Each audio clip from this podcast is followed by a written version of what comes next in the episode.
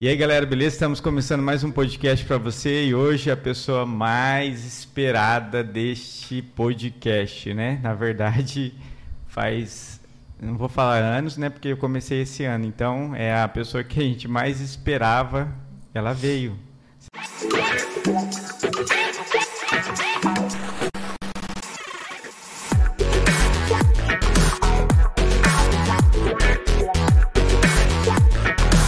ela vai falar, não sei, mas ela veio. É, eu quero agradecer aos parceiros, principalmente agora o, o Gordinho Conveniência. É, ele tem sido parceiro em todos os podcasts, praticamente, enviado esses mantimentos para nós. Gordinho Conveniência, o ponto de encontro do universitário. José Amilcar Congurubaços, 3603, Jardim Alvorada. Cara, agradeço a Deus pela sua vida, pela parceria, pelo carinho. E o ano que vem nós esperamos continuar essa parceria, né? Só Deus sabe. Mas obrigado por este ano, por acreditar no nosso é, podcast, por, por, acreditar nesse Conte a Sua História. Muito obrigado, valeu.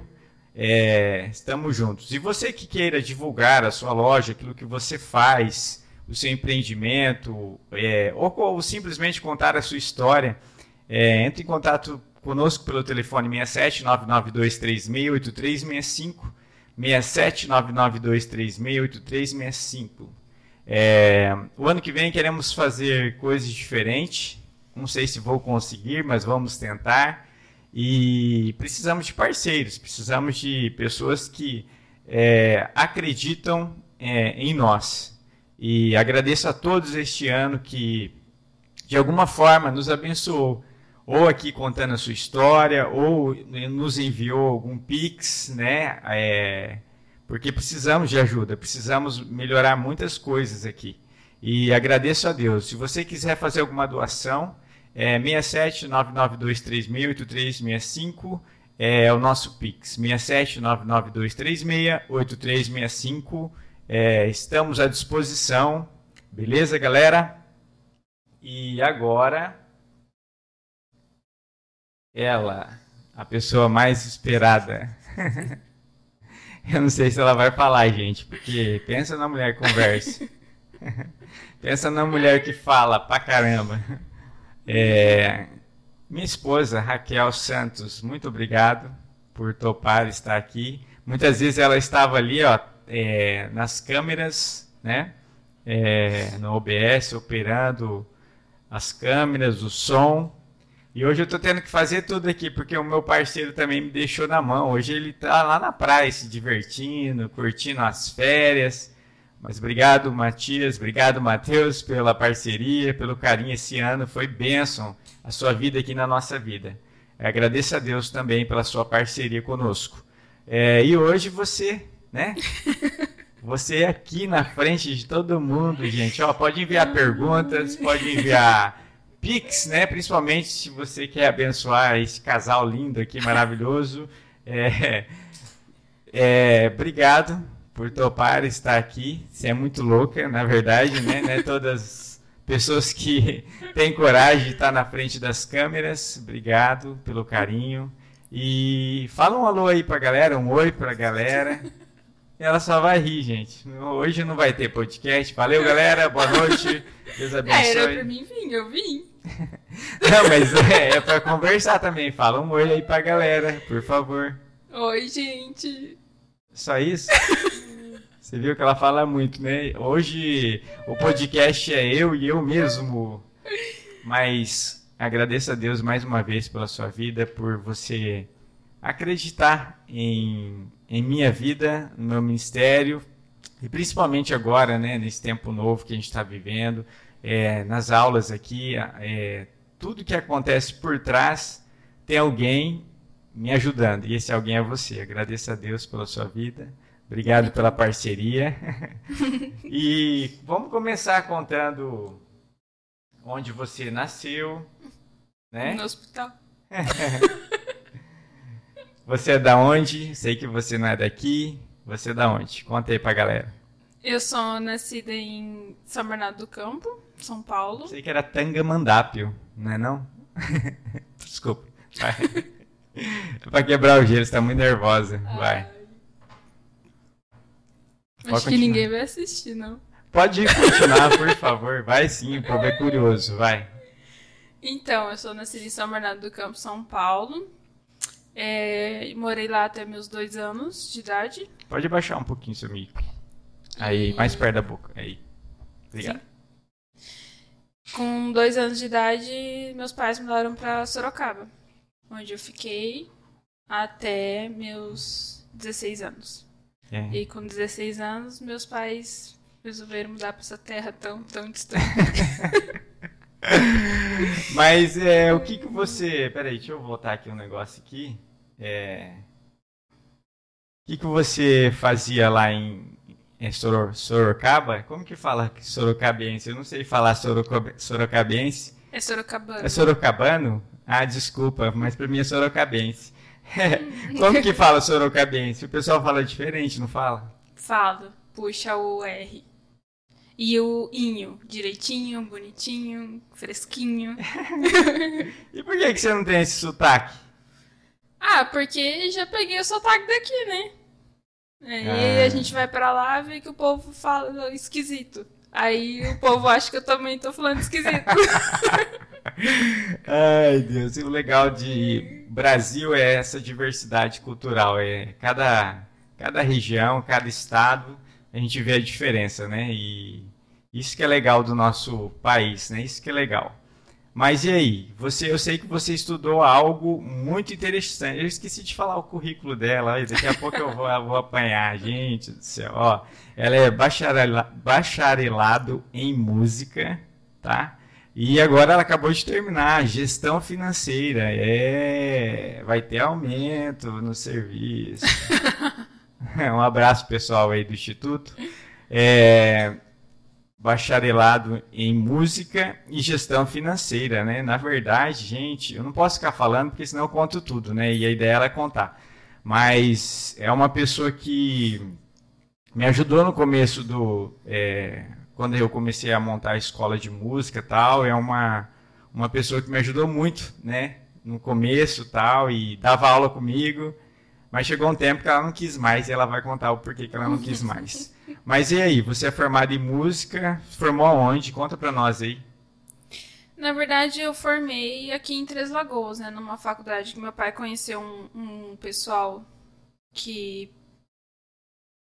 Não sei da onde que ele arrumou aquele pessoal, mas era amigos do. De um amigo dele que é meio parente nosso, que eu esqueci o nome agora, que você conhece também. Parabéns. É, da Ruth. A Ruth e o esposo dela, eu esqueci o nome. E eles são meio que parente nosso. E for- foram eles que ajudaram meus pais quando mudou pra cá, deu um apoio pra arrumar a casa e tal. E aí eles, ele- essa essa faculdade é a igreja que o acho que é o Dair. Não Não, lembro. não é o Dair, não. é não. o Dair, não. Então, mas enfim, é, essa faculdade dava a parte de teologia na igreja deles. E aí meu pai perguntou se tinha música e tal, e aí como eu já tinha o, um, certo conhecimento em música, e aí, aí eles a gente fez também a parte concluiu, né, a licenciatura. Aí eu fiz a, uma prova, tinha que fazer uns vídeos, porque foi meio que a distância também. E até por isso que não tem nenhuma especialização em nenhum instrumento, né? É só a licenciatura mesmo para poder dar aula. E- Aí eu concluí aqui em Três Lagoas mesmo. Entendi. Mas e aí, você estudou um pouquinho lá em. Em, Em Tatuí. Então, mas em Sorocaba também, Em né? Sorocaba também. Então, fala aí desse tempo que você estudou em Sorocaba. Assim, eu sempre tive o contato com a música, né? Desde pequena. O meus pai, meu pai, principalmente meu pai, ele sempre foi envolvido nessa área dentro da igreja. Então eu comecei a aprender música na igreja. E, e aí lá na minha cidade, em Sorocaba, tem a Fundec, que é a Fundação. hum, Não vou lembrar a sigla agora. É alguma a parte da cultura, né? De, lá de Sorocaba. E aí e é gratuito. Então a gente fazia a inscrição, eu fiz desde da musicalização infantil até atingir a parte do, do instrumento, né, mesmo que eu escolhi. E aí eu comecei a aprender na igreja e depois eu fui para me matriculei lá, minha mãe me matriculou lá na na Fundec. E eu, aí eu comecei lá, na musicalização, na música, na, na flauta, né, que é a flauta doce. E depois eu fui pro clarinete, que é o meu instrumento que eu sempre gostei, que foi assim o, o, primeiro contato que eu tive na igreja, até na época meu pai falava: "Não, mas você é muito pequeno, seus dedos não alcançam". Eu falei: "Não, é isso que eu quero". e aí eu comecei a tocar clarinete e ali ali eu fiz até a gente vir embora para cá. Até na época faltava um ano para mim fazer a, a formação, concluir né, o curso lá na Fundec. E eles mudaram para cá, então eu não concluí. E nesse meio tempo eu também ingressei em, Tatuí, que é o conserva maior conservatório da América Latina, né? Só que lá em Tatuí eu ingressei no piano. Por quê? Porque meu pai tinha um sonho que eu tocasse piano. e eu não queria, eu queria fazer clarinete porque era o meu instrumento. Só que lá em Tatuí é muito concorrido. Então, para você, agora é mais ainda, para você ingressar lá, principalmente do zero, era um pouco mais fácil. Como eu já tocava clarinete, então, para o nível que eu tava, tinha uma prova que tinha que fazer lá. Só que o nível que eu tava era muito concorrido para fazer aquela prova. E a prova era muito difícil, tinha não, não era você que escolhia o que você ia tocar, tinha o repertório que eles escolhiam. E aí meu pai ficou na minha cabeça para você fazer piano, porque ele queria que eu tocasse piano na igreja, porque ele queria que eu tocasse pro coral da igreja. E aí eu falava que eu não queria, não queria, enfim, mas aí eu fiz piano. Aí fiz um, acho que uns três anos, quatro anos lá, não lembro quanto tempo que eu fiz. Saí de lá também para vir embora para cá. Mas lá eu não cheguei chegar nem na metade do curso. Mas é bem difícil. Mas e aí você. Pera um pouquinho, eu tô apanhando aqui, tô sozinho. Estou só. Pera aí, que eu vou achar, depois a gente arruma. Ah, é o 2. Mas e aí você veio pra cá, né, com seus pais. Uhum. E. Não queria vir. Não queria vir. Não. Mas agradeço a Deus. Ao ao não, senhor é Levi. Sim. Um abraço aí pro meu sogro, porque na verdade. Hoje a gente entende muitas coisas, né? Mas... É, tudo tem um propósito, na verdade, né? Às vezes a gente é, não entende o porquê que às vezes a gente faz algumas coisas, ou porquê que a gente faz as coisas que os pais nos pedem, né?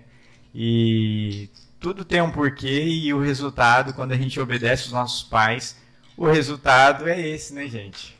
É, é gerar famílias, né? Na verdade. E agradeço a Deus pela sua vida, sogrão, por ter vindo nessa terra tão quente, nessa terra tão, tão, tão distante. Você vai ter que gravar com ele, porque eu tô aqui. É, se ele quiser, vai, já tá convidado, sogrão, contando a sua história. Achei que você ia pôr pra mim. Na verdade, desculpa, gente, olha que. Na verdade, o quando você falava assim que você não queria mais música, né? E mas nós temos que louvar a Deus porque você gostou de música, né? Senão não teria é. nós não teríamos não, conhecido, gente. Pelo mesmo. amor de Deus, gente. Olha aí, ó. Ó, tudo tem um propósito na vida. Então, esse propósito, glória a Deus. Tem que agradecer muito meu pai, porque nem lá pro CRAS eu queria ir. Olha aí, gente. Então, a gente se conheceu Peraí, mas você chegou aqui, beleza. Com quantos anos você tinha quando vocês chegaram aqui? Você lembra? 16. 16, 17, por aí. Aí, como que você conseguiu...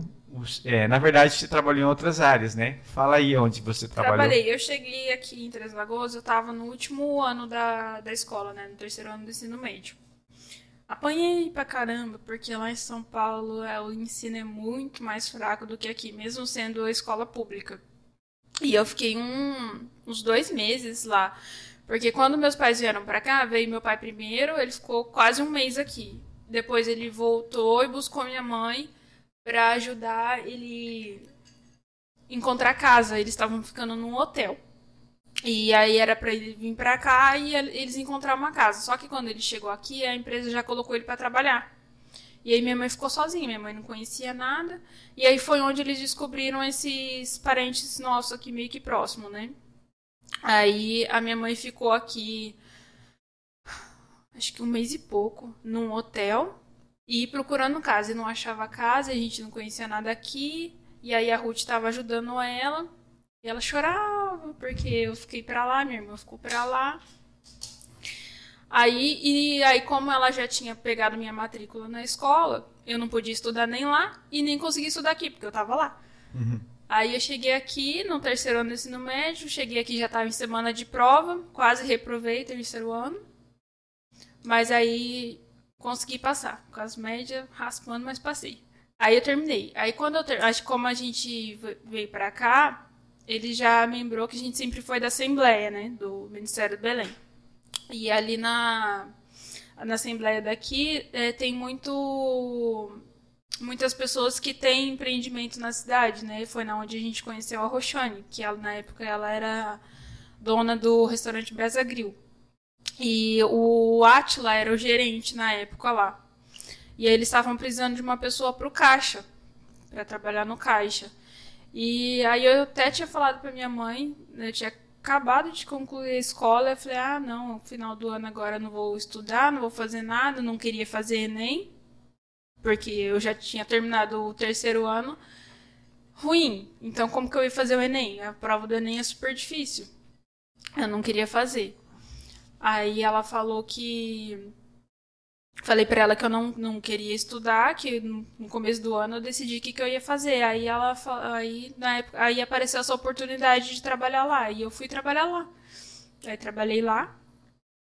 É um ano e pouco também. Trabalhei mas, lá. Mas e... aí que começou a sua paixão pela gestão financeira? Pela ou... administração. É? Sim. Uhum. Porque, na verdade, gente, eu, eu louvo a Deus por ter uma pessoa assim porque, na verdade, soma, né? Um exemplo, é, você que está nos ouvindo aí, se você não é organizado financeiramente, é complicado a sua vida. Por quê? Porque, na verdade, a gente tem que separar tudo, tudo.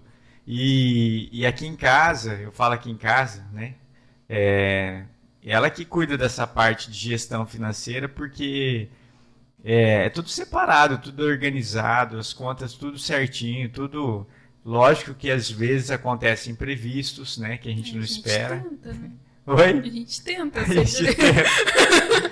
Mas o legal é que, assim, é, é, isso é importante na vida, né? Tipo, é, eu não lido muito com essa parte de burocrática e financeira, mas eu tenho alguém que faz isso. E se você não tem, você é um casal ou é solteiro, não tem essa organização, Fica aí a dica, né? Futuramente você poderia lançar, né? Um, um cursinho de gestão financeira aí pra galera aí, ó. Quem sabe a gente vai dar um. Poderia, mas até chegar nesse nível preciso melhorar muita coisa aí. Consultoria aí, ó. Quem sabe futuramente está surgindo uma nova oportunidade aqui, ó. Tem bastante, tem bastante campo nessa área. É, mas Muita assim. Gente... A ideia não é lançar nada agora. Não. A ideia é, é, é motivar você procurar alguém que faça isso, porque é, gestão financeira é muito importante. É, na verdade, é o caminho para o sucesso. Né? Eu tive uma pessoa aqui que está investindo muito nessa área, o Edinho, um abraço para você, Edinho. O Éder Ribeiro lançou um livro muito fera e, e na verdade, é, é, essa é a ideia inicial da sua vida. Se você tem uma organização financeira, cara, você vai longe. É, tanto pessoal quanto é, casal ou é, família, enfim. Isso é muito importante. Mas aí começou a sua questão financeira, né? Gestão financeira. E isso você se tornou uma paixão, na verdade, né? Sim, foi porque assim, quando a gente mudou pra cá, a minha ideia de trabalhar com música não era dar aula. Eu nunca gostei de dar aula, você sabe. Aí, e lá em Sorocaba, em Tatuí, a gente tinha muito contato com o pessoal. Lá tem muita orquestra, muita banda, é, não banda marcial, banda sinfônica mesmo, do grupo de, de camerata. Então eu queria trabalhar nessa área, só executando, né? E aí, quando meu pai falou que vinha, ia mudar de lá, eu falei assim: o que, que eu vou fazer da minha vida? A única coisa que eu sei fazer é tocar. não gostava de dar aula, nem na época meu pai sempre trabalhou com música na igreja, sempre dando aula, nunca gostei de dar aula, sempre ajudei ele, mas não gostava de dar aula. E aí eu falei, que, que eu vou fazer, né? Aí terminei a escola, comecei a trabalhar lá, aí mexendo com número. Eu sempre gostei muito da matéria de matemática na escola, era minha matéria que eu sempre me dava bem. Eu, eu achava bom até enquanto eu estava bem. Quando começou a desandar, eu gostava mais. Ah, nossa, não. Gostava muito de matemática. Quando tinha alguma coisa em, em química e física que mexia com número, eu, eu sempre gostava. Tirando os números, eu não gostava. Aí eu comecei a trabalhar no caixa e falei assim, ah, já sei, né? Vou fazer ou contabilidade ou administração. Só que contabilidade é, tem muito mais parte teórica, né? Muito. Apesar que a administração também tem, eu não sabia, né? Que eu só gosto da parte número, mas aí você tem que estudar muita coisa que não tem, né? aí eu falei, vou fazer administração, porque tem bastante campo e dentro da administração tem muitas áreas que você pode se especializar, né? Aí eu fiz a matrícula para fazer o vestibular na EMS. Eu falei, eu vou trabalhando e estudando, né? Aí meu pai decidiu viajar, bem na data que era o vestibular, porque ele já não queria que eu fizesse a administração. Aí depois disso que ele veio com a história de que ele tinha conseguido aquela faculdade de música que foi onde eu, na época foi tudo ele que pagou. Aí eu fiz, porque ele queria. e não foi perdido, na verdade, né? Tudo tem um propósito e eu, às vezes a gente começa é, igual, ah, por que, que eu não fiz isso em tal época, né? Você que está nos ouvindo, se for, é, se tiver opção de escolha, escolha mesmo o que você gosta, aquilo que você quer. Mas eu acho interessante que aquilo que vier à sua mão e você não tiver muita opção, faça, cara Faça porque não é perdido. Tudo é conhecimento, tudo é, é aprendizado.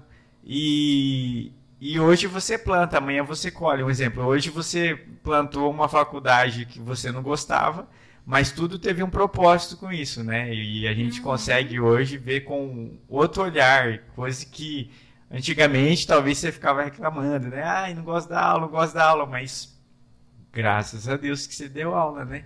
É. Pode continuar aí, desculpa. Ok. Ué, você tava falando. é, e eu acho interessante também a parte que você falou de dar aula, porque assim, gente, não é todo mundo que, que gosta de dar aula e às vezes tem um dom para dar aula. Dar aula é algo que é muito. É, é um dom também, porque assim, você pega todo tipo de pessoa, de aluno e e às vezes, quem não tem paciência, às vezes já vai falar para a pessoa, filho, vai fazer outra coisa, vai, né? E às vezes a pessoa está fazendo aquilo ali por hobby ou por, é, por tirar estresse ou por é, conhecimento ou para agregar mais no currículo ou principalmente para futuramente ser uma profissão, enfim. Há várias possibilidades. Mas a questão é que quando a pessoa não gosta e às vezes a pessoa não tem um dom, é, é complicado, porque às vezes a aula não rende e o, a pessoa se torna frustrada, na verdade. As duas pessoas, né? A pessoa que está aprendendo uhum. e a uhum. pessoa que está dando aula, na verdade, né? Mas. E aí, você continuou dando aula? Você, é, como que você descobriu a questão de... É, foi um processo seletivo lá para o CRASE? Como que foi? Não, foi assim. Então, daí eu não fiz, né, o, o vestibular, porque meus pais viajaram, aí ele descobriu essa faculdade lá. Aí, na época, eu ainda estava trabalhando, né, lá no, no restaurante. E também, né, nesse tempo, eu trabalhei tanto no restaurante quanto na, na academia da Roxane. Eu trabalhava no restaurante de manhã e na academia à noite. Eu saía às 10 horas da noite. E Aí ele descobriu essa faculdade, aí a gente fez lá tudo, e nesse tempo ele conseguiu contato com o pessoal da cultura daqui de, de Três Lagoas. Foi na onde a gente conheceu a Cidinha, a família dela. E aí, nessa época, nesse meio tempo também, eles tinham feito contato com o pessoal de Campo Grande, que era o, o professor Eduardo Martinelli. Ele veio para cá, trouxe o pessoal, pessoal dele, que foi na época que começou a ter aqueles festivais de música, festival de inverno aqui em Três Lagoas. Aí eu comecei a tocar com eles, fui um tempo em, em Campo Grande, tocar com, com, o pessoal de Campo Grande, a gente gravou um, um DVD lá num, num né, congresso, concerto que teve, né? Que a gente fala concerto. É, aí, conclui, quando a gente eu concluí a, a faculdade, o meu pai tinha conseguido contato com, com é, é Márcio? Márcio? Que era da. Márcio André? Não, que era da cultura da. Não da sei. prefeitura. Não sei. Você conhece ele, mas eu, não, eu, eu sou muito ruim com o nome. Eu, eu lembro a fisionomia da pessoa, mas não lembro uhum. o nome. É, aí conseguiu contato lá e aí o, ele falou assim que tinha uma vaga lá no Crase para dar aula de flauta. Aí eu saí da pedi demissão da, da Roxane para ir para lá, pro, pro Crase. Tinha uma vaga e até então tinham me falado que era meio período. Aí quando chegou lá para mim se apresentar para dona Nilce, era o dia inteiro. Aí eu fiquei, trabalhei lá um ano. Um ano e pouco, um ano e meio. Acho que deu um ano e meio. E graças a Deus você trabalhou lá, né? Que bênção, né? Que... Foi difícil, hein? Aquelas crianças. é, na verdade, assim, ó, qualquer Agora você pensa, eu já não gostava de dar aula. Aí chega lá, era 300 mil crianças. Ainda bem ativas. As crianças diferenciadas, né? na verdade, assim, é... projeto social também é outra questão que às vezes não é todo educador, toda, todo professor que se adapta ao projeto social. Porque, na verdade, gente, projeto social é, o nome já diz, né? Socializar é, a criança, o adolescente, o jovem, a sociedade, né? Você fazer ele se reintegrar ou ele se sentir bem na sociedade, fazer ele acreditar nele mesmo, porque projeto social é todo tipo de, de criança, adolescente, jovem, e às vezes é, a gente pensa que vai pegar uma turma que, nossa, é quietinha, né? Quando eu venho para aula particular é diferente, porque a, a criança, o jovem, o adulto quer fazer aula. Quando a gente trabalha num projeto social, é diferente, porque é, a criança, o adolescente vai, às vezes, desmotivado, e às vezes é o primeiro contato dele com, com a música, ou até mesmo com a questão social, né? com a questão de, de se reeducar, né? na verdade, porque é, às vezes a gente atende famílias que às vezes não teve uma educação é, boa pela questão de cultura mesmo. Então é, é um desafio, né? Foi talvez é, para você que já não gostava de dessa parte da aula, é, foi mais frustrante ainda, né, na verdade, né? Foi, e assim, e eu era muito nova, eu tinha acabado de fazer 18 anos. 18, é, ia fazer 19 anos. E você chega lá, tem criança desde pequena até os que estão saindo da escola. Então eu cheguei lá, todo mundo achava que eu era aluno. Aí. Mas assim, foi um desafio, porque é igual você falou, você dá aula particular é uma coisa, agora você chegar lá, você trabalhar outras questões na, na criança e ainda ter que ensinar e desenvolver com ela para no final do, de cada tema, né? Que você sabe que lá era cada por tema, você ter que apresentar alguma coisa, é, foi bem desafiador. Mas quando vo, mas tem outra questão, que eu pegava crianças que realmente queriam tocar. Então, não, não pegava turma. Então era um pouco menos difícil. Não que não era difícil, mas é um pouco menos difícil. Mas foi um tempo bom. um tempo assim que se você já acha que eu tenho dificuldade para falar em público, eu tinha mais ainda. E lá na... eu consegui desenvolver muita coisa. É, porque na verdade lá é uma porta para você é, abrir várias várias coisas que às vezes a gente é travada, né? Uhum. E mas assim, eu aprendi a dar aula sem partitura lá. Verdade, porque quem é formado geralmente pega tudo é metódico, né? E a pessoa que é formada, ela ela quer dar aula bem do início mesmo, é aprendendo a ler, a leitura né, de cada notinha, tal, as formas, eh, os modelos, e enfim. Mas é, num projeto social, muitas vezes você não vai usar o seu conhecimento total no sentido é, metódico. Essa parte você não, não tem como usar nada, Não né? tem como porque assim é pouco tempo, né, que o, o aluno e muitos alunos, a maioria, vou falar todos, a grande maioria não tem o instrumento para treinar em casa e é complicado. Então você já tem que apresentar algo, né? Fazer uma apresentação com eles, desenvolver uma música e, e, é- e, e passar a parte técnica também, né? E passar o conceito de é, musical mesmo. Então é um trabalho bem, bem difícil. Mas o, o- lá, o eu bom. falei, né? Lá eu dava aula de flauta. Falou. Falei? Falou. Ele Então, dava eu- aula de flauta e assim, é, o legal é que quem trabalha ou se forma em música abre vários leques, né? Tipo, você tem a possibilidade de dar aula de vários instrumentos, não é? Não é isso? Ou pelo menos o básico de cada instrumento. Não, você tem, tem que ser o instrumento que você tem conhecimento, né? Eu Então, não- mas você passa por vários instrumentos, não passa? Não, então, igual eu falei, no caso eu não passei. Não, sim, você não passou, mas o certo seria, né? Teria- Sim, sim. Se você vai fazer uma passar. faculdade de música lá em São Paulo, é obrigatório você aprender o básico de teclado, o básico de violão, que são os instrumentos base, né, Pra você que, que também essa foi a minha dificuldade ali no projeto, porque tocar flauta ou você toca sozinho, fazendo solo, ou você toca com alguém acompanhando.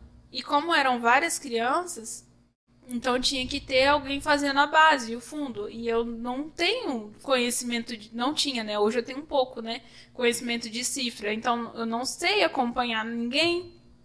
Então eu não conseguia.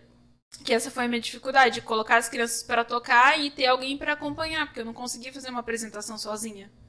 Tinha que sempre ter alguém comigo. Agora, se você vai fazer uma faculdade em São Paulo de música, que lá tem bastante, você é obrigatório passar pelo básico de violão e o básico de teclado. Que legal. Fora o seu instrumento que você vai se especializar. Que legal. É, E, na... e aí você conheceu uma pessoa muito importante na sua vida, né? Conheci. Conheci você. É o presente de Deus da minha vida hoje, gente. E é- foi muito engraçado, porque é, quando a gente teve contato, né? a- na época que eu, entrei lá, e eu falei pra dona falei, dona Anis, eu não, não vou conseguir apresentar sozinha e tal. Dela, não, chama o Marquinho. Aí depois eu fiquei sabendo que ela comentou com alguém, não lembro se foi com a Miriam, com o G. Nossa, que bonitinho, eles dois dão certinho, né? Ai, ai, ai. Mas assim. E aí depois, quando a gente começou a ter o contato mais próximo, queriam separar a gente. É verdade. O pessoal pensava que a gente estava é, fazendo coisas erradas lá, mas não estávamos, não. A gente sabe separar isso e graças a Deus sabemos separar isso. Mas assim, eu louvo a Deus porque assim, é, na época também eu estava orando para Deus me enviar uma pessoa, as pessoas no serviço lá, eu já faz tempo que eu tô lá nesse projeto, é, sempre falavam, ô, você não vai, né, casar, não vai arrumar mais alguém e tal. Eu falei, calma, tempo certo. E eu sempre na minha e, e nunca imaginava que uma pessoa que viesse de fora da aula de, né, de música também fosse ser a minha, a minha, o meu presente. Mas agradeço a Deus porque Deus enviou, né, usou a vida do seu pai. Olha aí, ó, nada é, É. perdido. Um abraço pro meu sogro, minha sogra, que mora lá, sabe, um lugar tão difícil, gente do céu. Pernambuco, mora em frente à praia, um lugar tão Lugar feio. um lugar feio, gente. É um lugar tão barulhento, né? Que fica ouvindo o mar. Ai, que coisa sem graça, ficar ouvindo o mar. Um abraço pra eles aí. Abrir a janela e ver aquela vista. É, abre a janela, aquela brisa, né? Do... mar. Oh, Deus, que vida difícil, gente. Um abraço aí pro meu sogro. Mas e aí, você é, saiu do E- CRASE, e aí? Hum? E aí? Saí de lá, fiquei. Não, mas antes de sair, é, teve casamento, não teve? Não, e interessante pra você ver que até então, tudo. Não que isso tenha sido ruim, mas tudo, todas as decisões quem tomava na minha vida não era eu. E isso que eu ficava muito brava, porque não tem como você discutir com o pai, né? Às vezes você discute, né? Mas eu sempre fui muito na minha, né? E sempre ele que tomava as decisões, pra você ver. Eu falei que eu não queria fazer piano, ele mandou fazer piano. eu falei que eu não queria, que eu queria fazer outra faculdade, ele falou que não, que eu ia fazer música. e até, até o contato para mim entrar lá no CRAS, quem foi atrás foi ele. E aí eu consegui entrar lá. Acho que só depois que eu entrei lá, que eu casei, que ele parou de mandar. Na verdade, é. não é. Na verdade, assim, o, o, hoje eu vejo assim, né? É, os pais sempre projetam algo para os filhos, né? Tanto é que quando eu pego algum aluno, eu falo para o pai ou para a mãe ou para quem eu cuida da, de, desse aluno, é você que quer ou é o filho que quer? Porque na verdade o legal, gente, é a pessoa fazer o que, o que quer, na verdade. Ah, mas ele é pequeno para escolher sim. É, às vezes a criança precisa de incentivos, mas a questão da escolha do instrumento é muito importante ele escolher para ele não se frustrar ou para ele não ser frustrado. Não que seja o caso é, da Raquel, né, que ela é frustrada, mas na verdade ela fez algo mais por causa que o pai queria que fizesse ou por causa que o pai incentivava ela, porque o meu sogro ele tem um talento enorme, gente. Eu tive a honra, o prazer de trabalhar com ele em Brasilândia. É, e eu falo trabalhar na, na parte de igreja, que assim, ele construiu uma orquestra em Brasilândia. Eu nunca tinha esse contato com a parte de orquestra, porque sempre na igreja que eu participo, e participei, participava, e é a questão de banda, e é diferente de orquestra, totalmente diferente, porque trabalha várias, vários instrumentos, cada instrumento tem o seu, a sua partitura, e, e, seu pai conseguiu fazer um trabalho muito lindo ali em Brasilândia, de construir do zero uma orquestra. E interessante que ele tem um dom, né? Porque ele ensina até instrumento que ele não sabe tocar. Então, porque isso é ser maestro, na verdade, né? o, o maestro, ele, ele não precisa saber, mas ele consegue ensinar é... O básico, né? Pra pessoa conseguir tocar e depois ela procura o professor dela. Verdade. E, e, isso é um, é um dom, né? Na verdade. E assim, é bom falar que ele tomou muitas decisões por mim, mas a questão de escolher o, o clarinete foi minha. E a, e a ideia, eu, não que eu seja frustrada, frustrada na música, mas é, eu não queria dar aula. Eu queria, se eu continuasse lá em Sorocaba, em Tatuí, eu queria trabalhar com música, mas como musicista, não professora. E qual que é a diferença de ser musicista? Você executar, você tocar em uma, alguma orquestra, em alguma banda, para participar de festivais, ganhar prêmio, né? Que o pessoal vai muito para fora quando, quando consegue, né? Alguma premiação, alguma coisa. Na verdade, é diferente é igual... de você dar aula, né? Na verdade, o quê? Na verdade, é igual os amigos meus aqui que tocam na noite, né? Tipo, Sim. eles são uhum. músicos, mas é, alguns dão aula, outros não querem dar aula, né? Outros não têm o dom para dar aula. E, talvez você teria sido um sucesso assim, né? Tocando em orquestra, tocando em eventos. E... Isso. É, lá, lá tem muito pessoal que toca em casamento, né? Então essa era a minha ideia, né? De, de, de trabalhar com música, era isso. Mas também não sei se daria certo, porque minha mãe não deixava, né? Eu ficar viajando sozinha. Ela não deixava, né? Mas ia chegar uma hora que você ia ter a sua idade, né? Ah, sim. Mas eu também é... não iria deixar ela ficar não... viajando sozinha. Sogra, parabéns. Deus abençoe, sogra, um abraço. Mas eu não, não sei, não sei, não sei. Mesmo talvez com alguma idade, sim, não sei. Porque, você sabe, eles são muito. Não é conservador. Como fala? Reservado. Reservado. Não, não, não reservado é, rígidos, né, nessa parte, assim, ah, a filha vai ficar viajando solteira. Para mim, ir aqui para Campo Grande, quase que não deixaram. tá certo, sogro. Mas eu, mas para Campo Grande eu fui. Mas porque eles conheciam para onde que eu ia, conheciam onde que eu ia ficar. E, tá certo. e quando você tá, é, vai para algum festival, você vai, às vezes você dorme em barraca. E tá certo. Não tem, tem onde você ficar, você fica em alojamento, você não sabe onde vai ficar. É, então, hoje hoje eles mudaram bastante, né? Um pouco, mas não sei ainda se com a minha irmã talvez vai ser um pouco. Mas na verdade, assim, eu, eu penso que, um exemplo, tem muitas coisas que é, os pais, sendo mais conservador, talvez consiga dar um futuro melhor para os filhos, porque hoje eu também vejo um lado é, familiar, principalmente porque eu trabalho ainda no projeto social, eu vejo que os pais deixam muito a questão também. Um exemplo, é, hoje você pode escolher tudo, tem que deixar a criança, e tem coisas que não tem que deixar a criança. Eu acho assim, incentivar, não é obrigar, mas mas tem coisas que eu acho que eu, eu prefiro o conservadorismo, né? Não total. É, porque tem o outro lado também, né? Você vai ter muito contato com pessoas que você não conhece, não sabe? É, tem bebida, drogas, muitas coisas. E os pais não sabem, né? Como que os filhos vão reagir lá fora, né? Não sei como que eu reagiria também, tendo contato com tudo isso tão nova. É. E assim, e tudo tem um propósito na vida, né? E a gente olhar dessa forma, às vezes a gente olha algumas frustrações que eu passei e vou ter o prazer de contar minha história para vocês.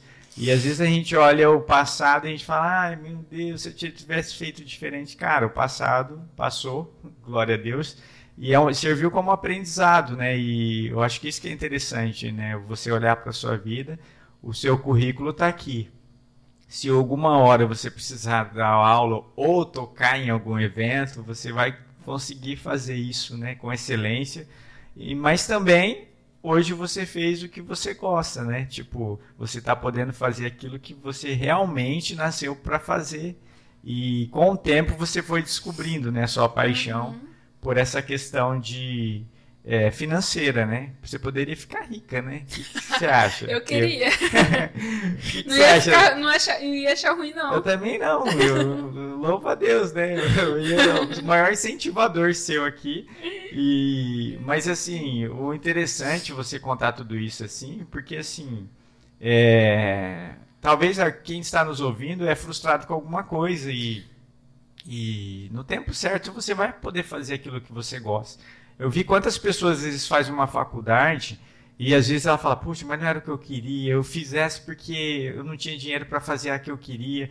Então, começa a trabalhar naquilo que você já fez para futuramente você ter condição de pagar aquilo que você realmente gosta de fazer. Né? E nada é perdido na vida. E nunca é tarde, né? Às vezes as pessoas falam, ah, eu sou velho demais para tal coisa. Ah, não sirvo para tal coisa. Mas, cara, todos nós servimos para algo. E no tempo certo, Deus vai direcionando a nossa vida, né? E, e dá uma pausa aí, pode comer, pode tomar, pode. pode, eu deixo. Enquanto você vai tomando aí, eu vou falando aqui, porque eu falo pouco. É. Você vê como que a gente se completa. Eu tenho vergonha de falar. pode falar. Tá valendo. Nem lembro o que, que eu ia falar. Ah, só complementando quando eu falei que eu não, eu não sou frustrado, frustrada, Mais não sei. Perto. Eu não sou frustrada, é, tá certo, né?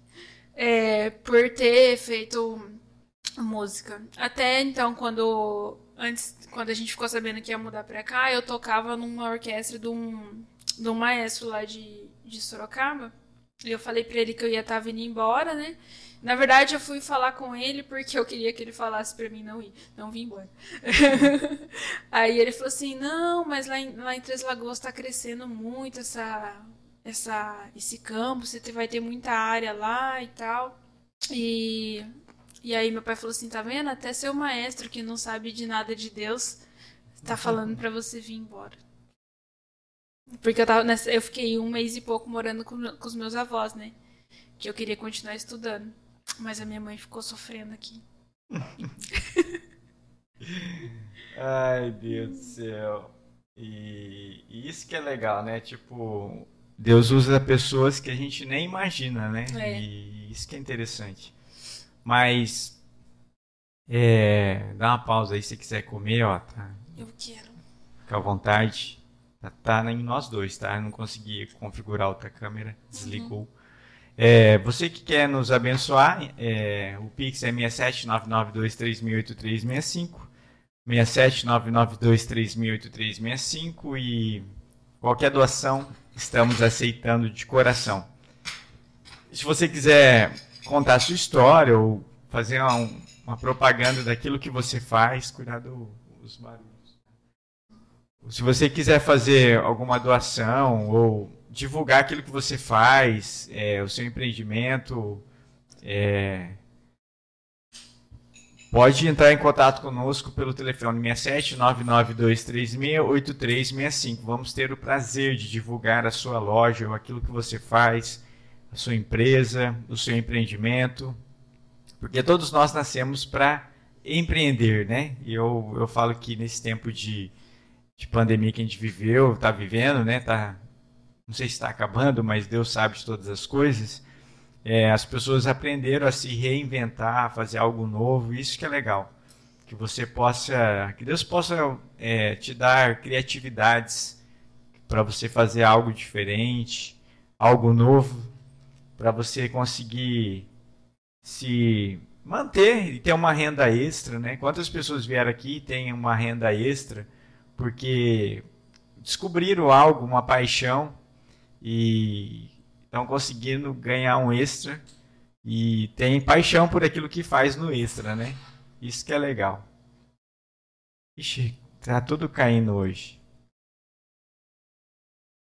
Peraí, que eu já volto.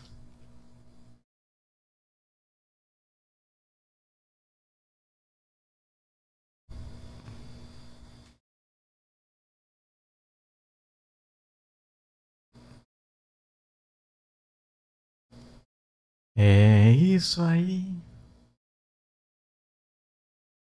Tá filmando você comenta, tá? Tá em nós dois. Uhum. Não tem como eu mudar. Se alguém quiser mandar uns quitutes pra gente.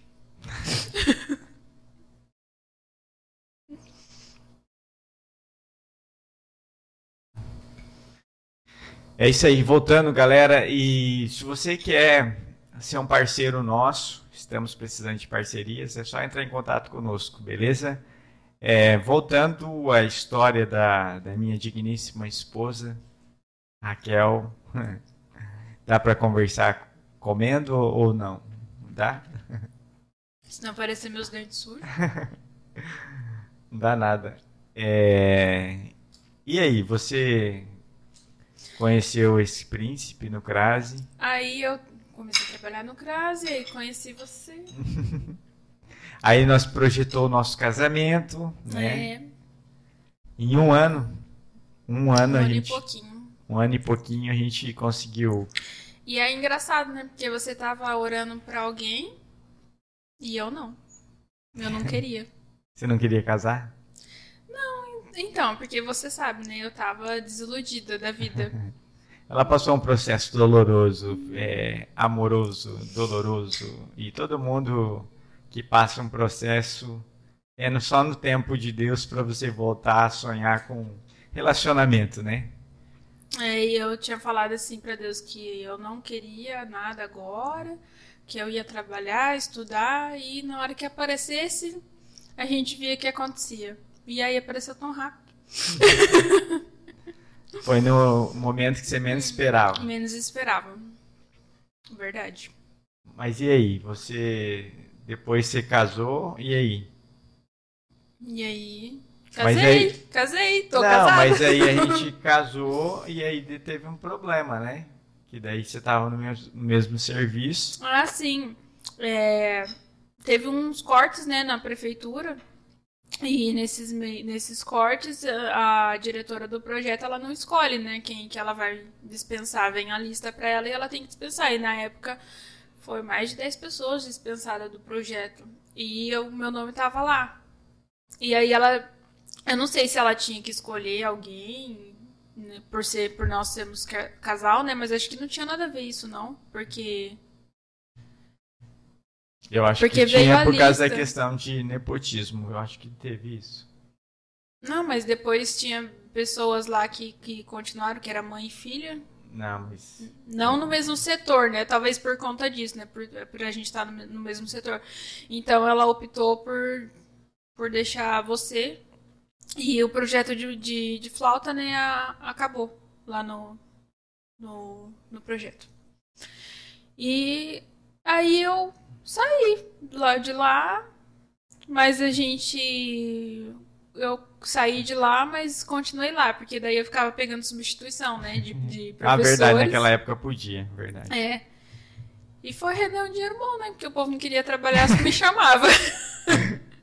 Não, Você não pode falar isso, que não queria trabalhar. Você tem que falar assim, ó, o pessoal é, tinha muitos compromissos, né? E optavam por mandar um substituto. Uhum.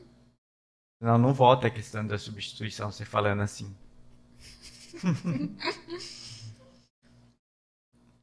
E aí eu ficava pegando substituição.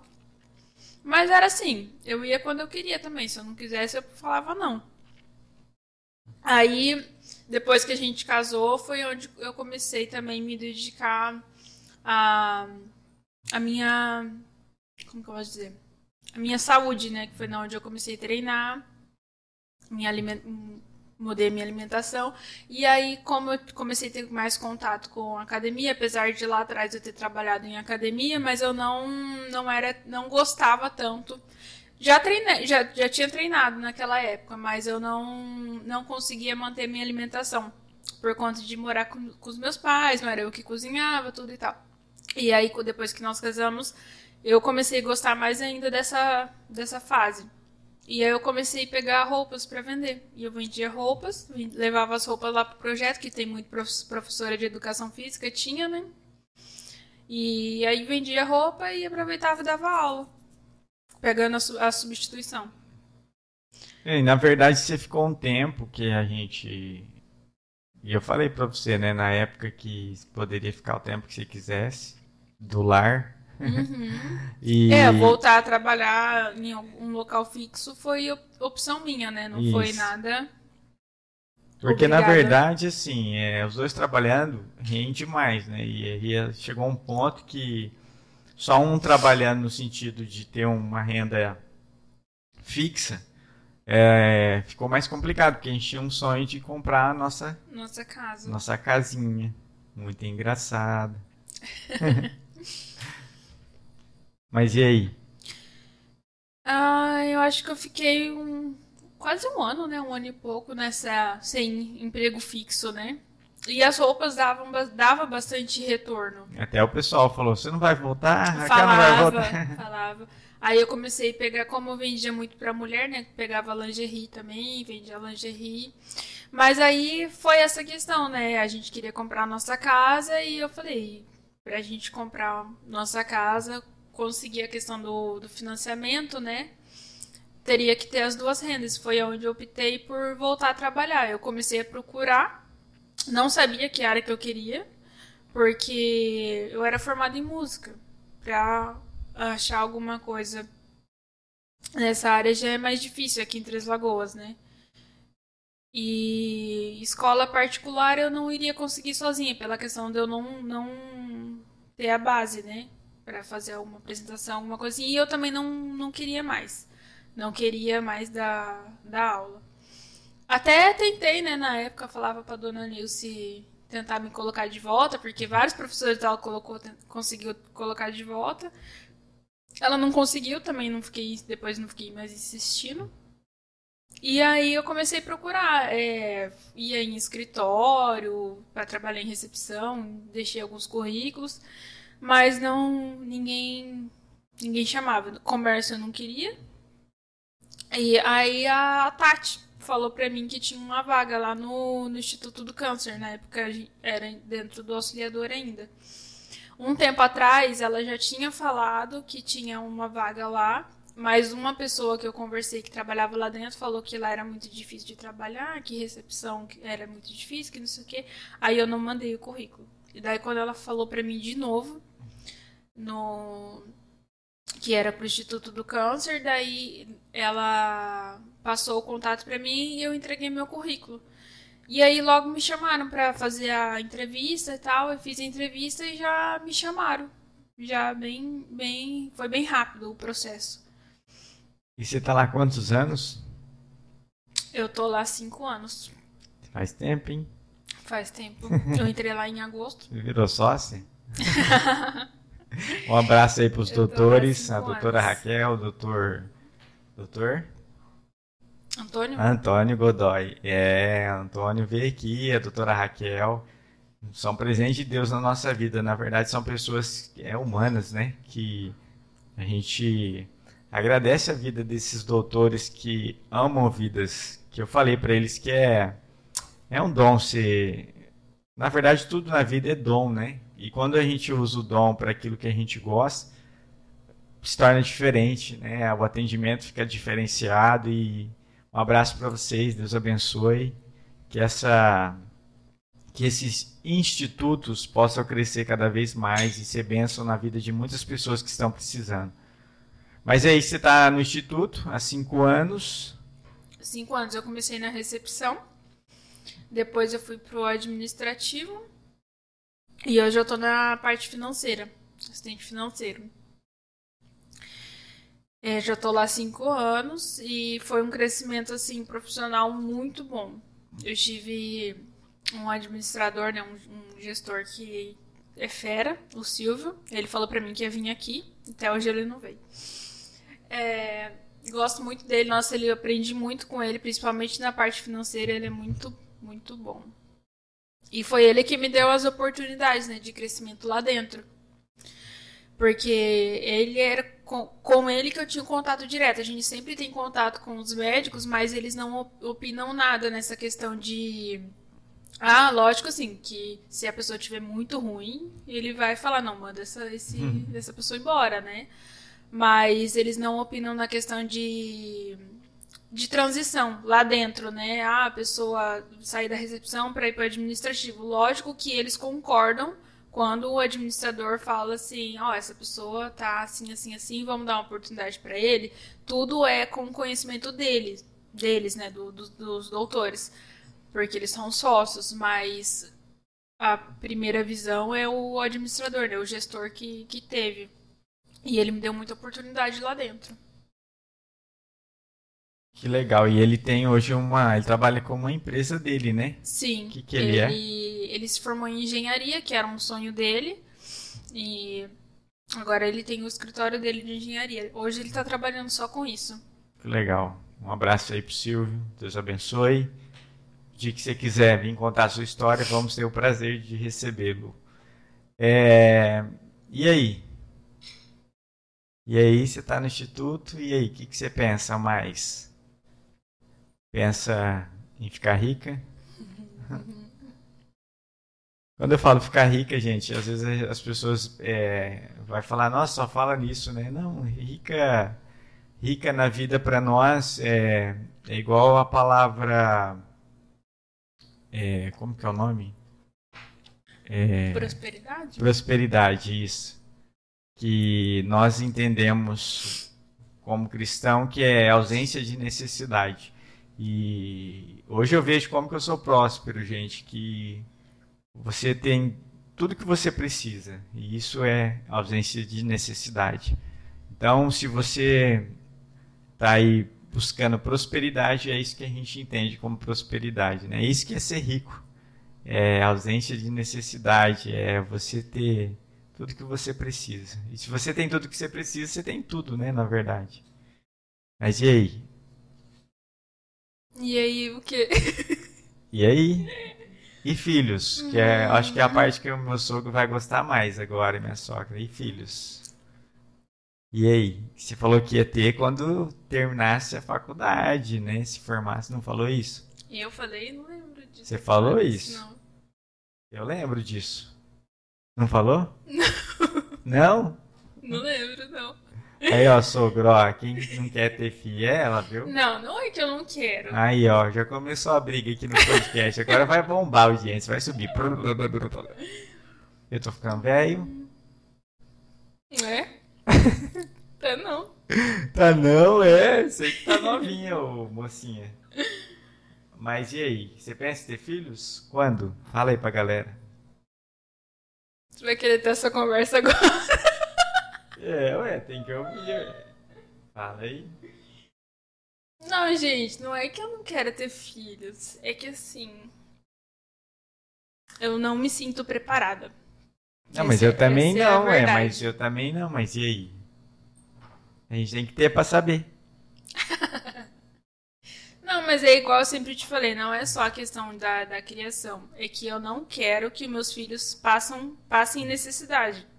Porque é muito difícil você, seu filho querer ter alguma coisa, algum brinquedo, alguma coisa, e você falar que você não pode. Por questão financeira. E isso que eu vejo é muitas realidades, né, no projeto lá que é, e não só de ter presente, não, de ter brinquedo, porque eu Até acho que isso questão daí de comida, né? é, eu acho que o, o maior é a questão de você dar uma condição legal pro, pro seu filho, né? E, e condição legal é igual nós estamos vivendo, né?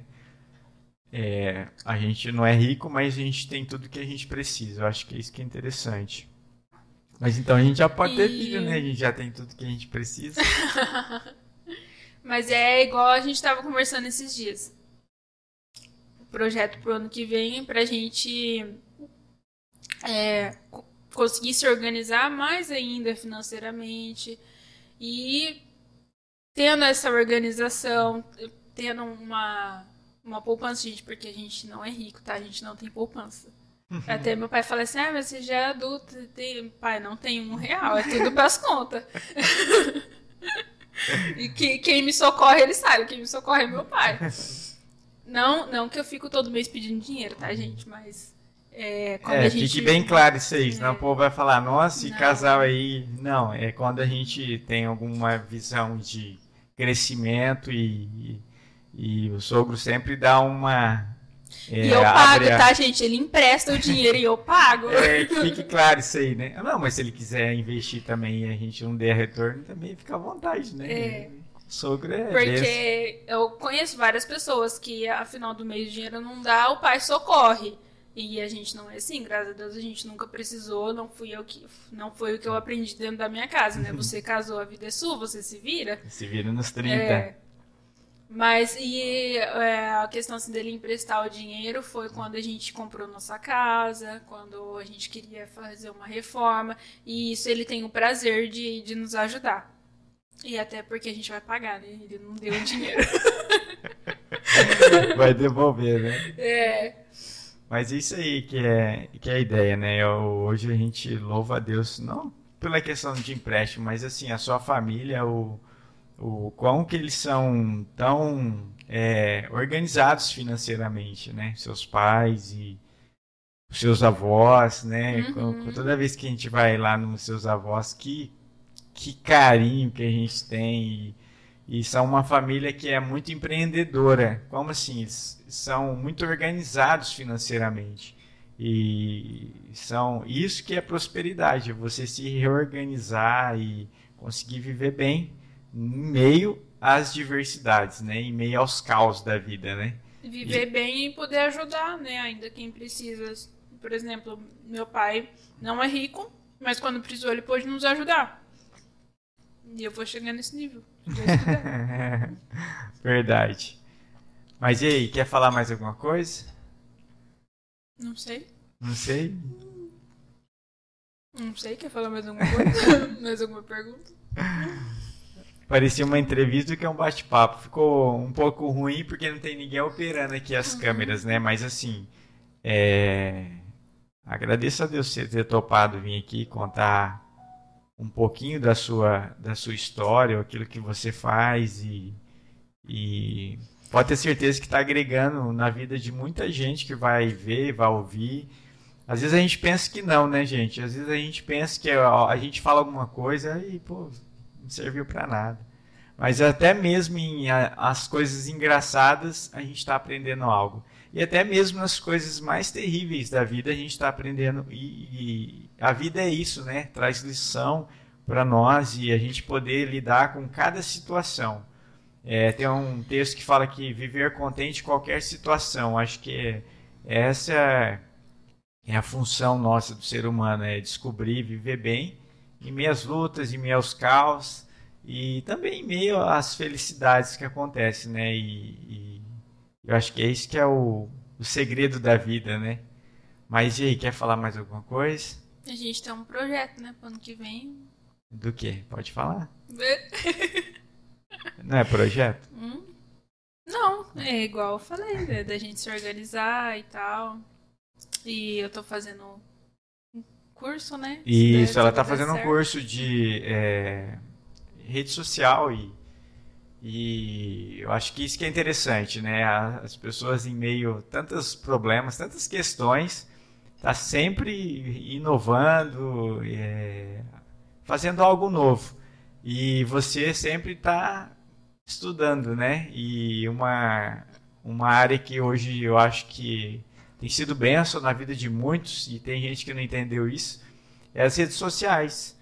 E hoje ela está fazendo um curso e está crescendo nessa área, está podendo fazer cada post legal, né, pro, pro seu serviço lá e, e na verdade eu acho que essa é a questão, a gente aprender é, a se reinventar, a fazer algo novo. Você que está parado aí, ó, é, pode ter certeza que alguma coisa você nova você consegue fazer se você abrir a sua mente, você não procurar ficar parado, né? Porque eu vejo também as pessoas estagnadas, né? Tem, ah, eu quero algo, mas eu não começo a é, me movimentar. E, e essa é a ideia, né? Essa é a ideia nossa o ano que vem é fazer coisas novas, né? Mas e aí? Como que faz para futuramente procurar uma parceria sua aí com se a pessoa quiser divulgar, né, aprender a mexer ou investir nessas partes sociais que você está aprendendo aí? Não, tem que me procurar, mas eu tenho que aprender a trabalhar primeiro, né? Ó, já ia divulgar, gente, mas já que ela não quer que divulga, né? Mas isso que é interessante, ela está fazendo um, um curso e, e ela crescendo, a gente vai ter o prazer de divulgar aqui para vocês. Já tenho a promessa de fazer lá pro branco, né? E eu nem aprendi ainda. Verdade. Mas essa é a ideia, né? A ideia é o quê? É, é se reinventar. Você que está parado aí, pelo amor de Deus, faça alguma coisa na sua vida. Não espera começar o ano que vem. Tem gente que fala, ah, vou esperar o ano que vem para começar. Não, já começa, já põe em planos. É, eu sempre tive isso não muito tempo, mas aprendi a fazer isso, é você colocou, colocar algumas metas para o ano que vem, sabe? Ou alguns objetivos na sua vida. E você já começar a fazer isso, essa lista agora, e você já se dedicar a isso. Eu acho que isso que é interessante, né? É você se reinventar. Quer falar mais alguma coisa? Não. Não mesmo? Uh -uh. De verdade? Falou tudo que tinha? Acho que sim. Quer agradecer? Agradecer meus pais, né? Pelo sempre ter apoiado a gente. Verdade. Hoje a gente mora aqui na, na casa deles por. Pelo apoio deles mesmo, né? E pressão, porque a gente não queria mudar pra cá. Mas foi muito bom. Até pro nosso crescimento mesmo, né? Tanto pessoal como profissional. A questão de você dar aula e tal, aqui foi muito melhor. Esse projeto, né, do podcast não teria acontecido também, né? É, talvez teria, mas de uma forma bem, bem diferente, né? uhum. né? É, e assim, é, é isso que a gente agradece a Deus e, e as pessoas que estão à nossa volta, né? Loki, e... daqui a pouco, fica aí. Fica aí. E é interessante que talvez direta ou indiretamente eles sempre estão nos apoiando, mesmo estando longe, né? Verdade. E, e, na verdade é que a gente tinha uma resistência de vir para cá porque era a questão não orgulho, mas assim, a gente acabou de comprar nossa casa na época e a gente tinha um sonho de entrar na nossa casinha. E foi foi foi gostoso, foi benção. Mas chegou um ponto que a gente viu que a gente não ia conseguir mais é, fazer algo novo, né? E é, pela questão financeira também. Aí o sogro nos deu essa oportunidade, né? Na verdade, essa oportunidade está desde quando eles foram embora, né? Uhum. E, e, a gente agradece a Deus pela vida de vocês e porque isso é acreditar em nós, né? E hoje tendo esse espaço aqui para o podcast, para as aulas, as aulas de música, nossa, tem sido bênção na nossa vida. E até a questão da, da minha faculdade, né? Ele ficou super feliz que eu consegui terminar é, a a faculdade que eu queria fazer. E quando eu comecei a estudar, ele também ficou super contente por eu estar fazendo algo que realmente eu queria. E eu achei que ele nem ia me ajudar, mas ele ainda me, me deu metade do meu presente. eu falei assim, a, a Michelle falou, pede pro seu pai, que eu comentei com ela que eu não, talvez não iria conseguir pagar, né? Que eu queria fazer, mas talvez eu não iria conseguir pagar. Ela falou, pede pro seu pai. Falei, ah, ele não vai me ajudar, não. ah, acho que não. Aí, quando eu vi que eu queria realmente fazer e que mesmo fazendo na faculdade ou fazendo em outro local, o valor era meio puxado, Falei, ah, vou pedir, né? Já, o não eu já tenho. Eu pedi, ele me deu metade. Ainda ficou super feliz porque eu consegui concluir e tal. É isso aí. Te amo, pai. é isso aí. Eu acho que o, o orgulho para os pais é ver os filhos crescendo, né? Eu acho que qualquer, qualquer questão né, de crescimento e, e, e eu acho que isso é o mais importante. Mas agradeço a Deus por você topar estar aqui tá? Contar um pouquinho da sua história e. Não morri. Não morreu, sobreviveu, né? E ela fala bem, né, gente? Eu fiquei. Ela, ela tá fazendo uns posts pro instituto lá e pra mim nada. Eu Nossa, não tô entendendo. eu fiz pra você sim, comecei não, a fazer outro. Não tô falando dos posts de. Eu tô falando de falar mesmo. Falar assim, ó, falar. é, ela falou lá pro instituto. Não, mas agradeço a Deus. E eu acho que isso que é interessante, você que está nos ouvindo, gente, que não, não é nada obrigado aqui. Aqui em casa é assim. É, tipo, é livre, né? Tipo, ela hoje ela faz o que ela quer, no sentido de faz o que ela quer, não é que é bagunçado, mas assim, ela tem o prazer de ah, amor, quero fazer isso. Não faz, faz, a gente tem condição, vai faz. Se não tem, ó, melhor esperar tal. Mas assim, a gente tem sempre o um diálogo. Eu acho que isso que é importante, né? Você que está nos ouvindo, tem muita gente aí perdendo muitas coisas porque não, às vezes não tem a paciência ou a questão do diálogo, de conversar, de se abrir e de expor, falar, eu quero fazer isso para minha vida. Faz, conversa, né? E no tempo certo Deus vai honrar muito vocês, assim como ele tem honrado muito a gente. Eu agradeço a Deus por tudo que ele nos concedeu e está concedendo. E eu agradeço a Deus pela sua vida, né? Hoje eu, eu falo que, não porque está na frente das câmeras, mas eu sempre falo, em qualquer lugar, e, e é de saber que Deus mandou a pessoa que acredita em mim, né? E eu, eu também acredito muito em você. Eu acho que tudo que você está vivendo hoje, de poder fazer aquilo que você gosta, de, de, de crescimento mesmo pessoal, é, eu tenho o prazer de. Eu sou um intercessor na sua vida, né? Eu, eu, hoje eu tô onde eu tô também porque tem alguém me apoiando sempre, uma pessoa que sempre está do lado. Eu acho que isso que é mais interessante, estar do lado, né? Independente da situação. Mas obrigado por você ter topado estar aqui com a gente, tá? Ó, ela veio, gente. O ano que vem ela vai vir talvez de uma forma diferente, não sei, vai ter surpresa, não sei. Mas enfim, obrigado, Deus abençoe você. Só deveria ser outra pessoa, né, me entrevistando, né? Como assim? Porque daí não pode brigar. Não é entrevista, é um bate-papo. É, você que está aí nos ouvindo, você pensa que o, todo mundo chega aqui e pensa que é entrevista, né? Às vezes parece uma entrevista tal, mas é um bate-papo. Podcast é o que? É um bate-papo. É você contar, no caso nosso aqui, contar a sua história, né? Ou aquilo que você fez, ou divulgar aquilo que você faz. Essa é a ideia desse podcast. Mas obrigado por você ter vindo. Deus abençoe. Tá? Depois você paga minha, Fica... meu valor, meu cachê. Aí, aí ó, gente. Não vou nem pôr no ar. Mas obrigado, Deus abençoe. Eu vou ter que finalizar assim mesmo, com essa câmera, que a outra câmera parou. Gente, muito obrigado. Deus abençoe a todos que ficaram conosco até agora. Deus abençoe é, o seu coração, a sua vida. Tenha um ótimo final de semana. E último podcast do ano. É, tem uma novidade para vocês, mas eu vou contar no decorrer da semana. Temos mais um podcast, mais um só.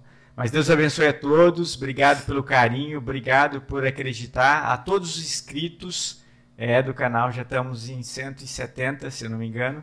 Obrigado. É, compartilha aí, gente. A gente precisa de pessoas. E quanto mais gente inscrito, melhor vai ficar no nosso trabalho. Obrigado a todos, Deus abençoe, tenha um ótimo final de semana. Obrigado, Loki, por ter ficado até o final na... ouvindo a história da, da nossa princesa, né, Loki? Obrigado, Loki. Loki é nosso cachorrinho. Gente, muito obrigado, Deus abençoe. Até a próxima. Valeu!